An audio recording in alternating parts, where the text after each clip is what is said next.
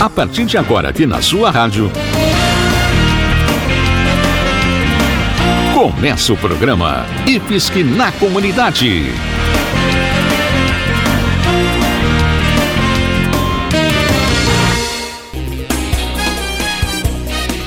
Olá, ouvinte, muito obrigado pela sua companhia. Começa agora o programa IFSC na Comunidade. O nosso abraço para todo mundo que nos escuta em Jaraguá do Sul, Guaramirim, Corupá e Massaranduba. Aqui no IFSC na Comunidade, a gente sempre traz informações e curiosidades, além de lembrar das vagas que estão abertas para estudar de graça no Instituto Federal de Santa Catarina, o IFSC, uma das melhores escolas do nosso país.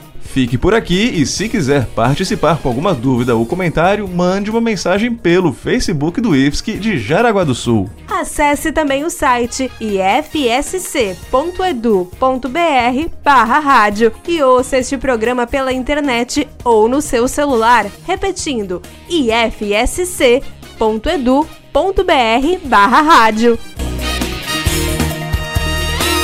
E hoje a gente começa alertando você sobre a reta final das inscrições para as duas turmas de ensino médio técnico do IFSC que começarão as aulas em 2020. É o período final de inscrições para quem quer começar o ano que vem estudando nos dois melhores cursos de ensino médio da região. Cada turma tem 35 vagas e você poderá escolher entre o curso de ensino médio técnico em Química, com duração de 4 anos, e o curso de ensino médio técnico em Modelagem do Vestuário com duração de três anos e meio. Ao final do curso, o estudante terá tanto o diploma de ensino médio quanto o certificado de técnico em química ou em modelagem do vestuário. Joana, vale lembrar para quem está nos escutando que os cursos do Instituto Federal são de graça e possuem qualidade comprovada. Um desses indicadores é que o IFSC é a escola que mais aprova no vestibular da UFSC ano após ano. E olha que o Instituto Federal nem é um curso pré-vestibular. Tudo isso é consequência dos ótimos laboratórios, professores e equipe de acompanhamento pedagógico. Para concorrer às vagas dos cursos de ensino médio técnico, basta acessar o site do IFSC e fazer a sua inscrição. Depois de pagar a taxa de inscrição, os candidatos terão de fazer uma prova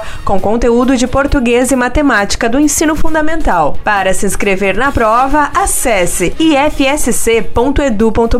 Aproveite essa chance de fazer de graça o ensino médio técnico técnico no Instituto Federal. Avise quem está terminando o nono ano do ensino fundamental. As inscrições vão até 30 de setembro. Acesse ifsc.edu.br, faça a sua inscrição e venha para uma escola federal que te oferece de graça uma das melhores formações profissionalizantes e de cidadania na nossa região.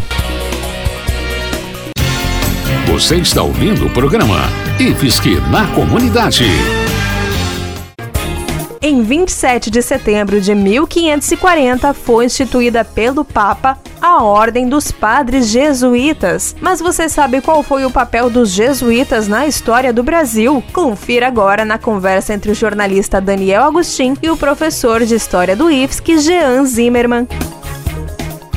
Professor Jean, bem-vindo ao IFSC na comunidade e este mês para falar da data de 27 de setembro de 1540. Olha, já vai fazer quase 500 anos que a Ordem dos Jesuítas foi oficialmente instituída pela Igreja Católica. Professor, conta pra gente um pouquinho o que, que é uma ordem dentro da Igreja Católica e qual é o papel então dos jesuítas na nossa história. Então, a Ordem Jesuíta é uma ordem que entrou para a história dada sua importância em vários países pelo mundo e nós damos ênfase aqui ao Brasil. Ordens dentro da Igreja Católica são grupos de religiosos, de membros do clero, com certas tradições, certos hábitos, certos votos específicos e com certos objetivos específicos. E hoje nós gostaríamos de tratar um pouquinho dessa ordem do qual o próprio Papa faz parte, que é a Ordem dos Jesuítas. Essa data 1540, a data de 1540, ela é uma data que nos chama a atenção para o que estava acontecendo na Europa naquele momento. Porque naquele momento a Igreja Católica tinha recebido um grande revés, que foram as reformas da Igreja que aconteceram ali naquele país. Estamos falando, por exemplo, da reforma luterana, da reforma calvinista, e a Igreja Católica de fato havia perdido muitos fiéis. Além disso, havia uma mudança de mentalidade passando pelo mundo, né? A gente está na transição de uma visão medieval, de uma visão mais centrada ali na produção agrícola,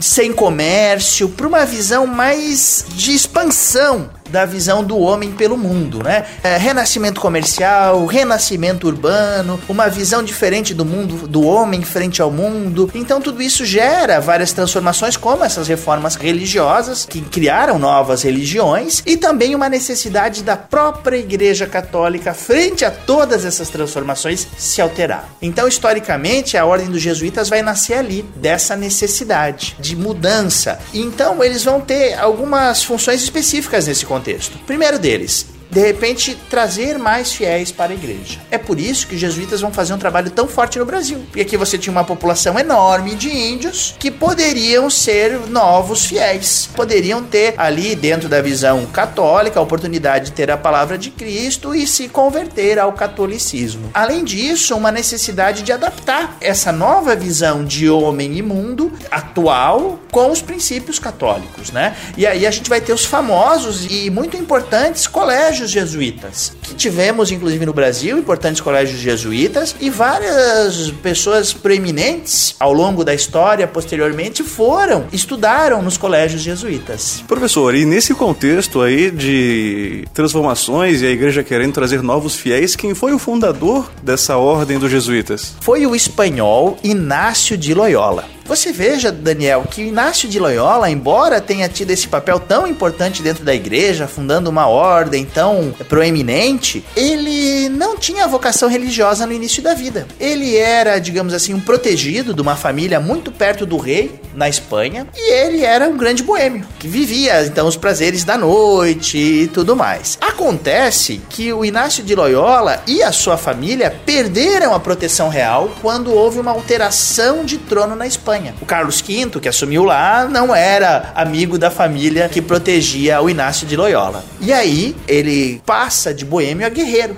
ele vai se juntar com aqueles que queriam se levantar contra o novo rei. Então você veja que também, como guerreiro, ele não tinha ainda despertado vocação religiosa. Foi quando ele foi ferido gravemente na perna, que aí ele foi passar um grande período se recuperando desse ferimento, e aí ele começa a ler obras religiosas, e aí ele então observa a sua vocação. Passa a estudar muito, forma um grupo de jovens religiosos, que lá em 1540, 27 de setembro, vai oficialmente ser consagrada, vai ser assumida como uma ordem oficial pelo Papa. Veja que caminhos que tomaram até chegar à fundação de uma ordem tão famosa como é a Ordem dos Jesuítas, não é isso, professor? Exatamente. Eu acho que às vezes estudar biografias, histórias de vida é encantador, porque a gente tem às vezes uma imagem de uma pessoa pelo grande feito que ela fez, mas quando olha para todo o passado e tudo que ela viveu, se surpreende, porque não é necessariamente aquilo que a gente espera. Como por exemplo, do fundador da Ordem dos Jesuítas tivesse um passado assim não tão religioso no início da vida.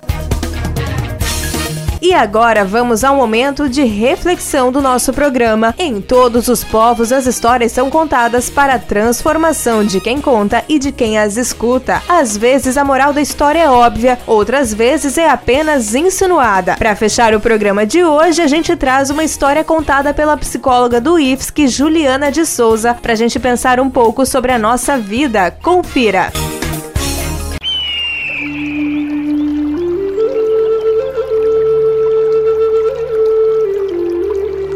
A história de hoje é adaptada do livro As 100 Mais Belas Parábolas de Todos os Tempos, de Alexandre Rangel. Chama-se Fugindo do Leão.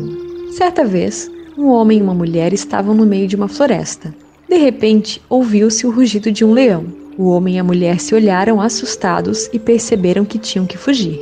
Porém, a mulher sentou-se num toco de árvore, retirou a pesada bota que estava utilizando e colocou um tênis muito mais leve e macio, o homem, desesperado, reclamou: O que você está fazendo? Temos de pensar em algo, pois o leão vai nos devorar.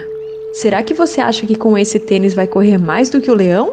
E a mulher respondeu: Não seja tolo. Claro que não vou correr mais que o leão, mas vou correr mais que você. Ponto para reflexão. Você pensa em soluções inteligentes para resolver questões do seu dia a dia? Ou apenas corre dos seus problemas?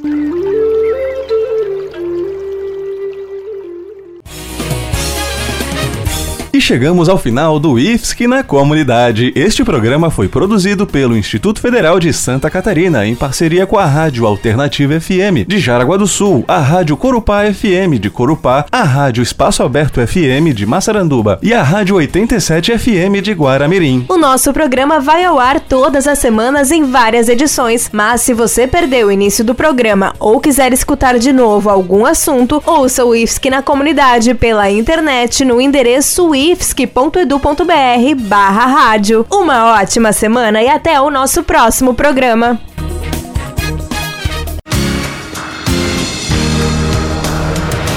Você acabou de ouvir o programa IFSC na Comunidade.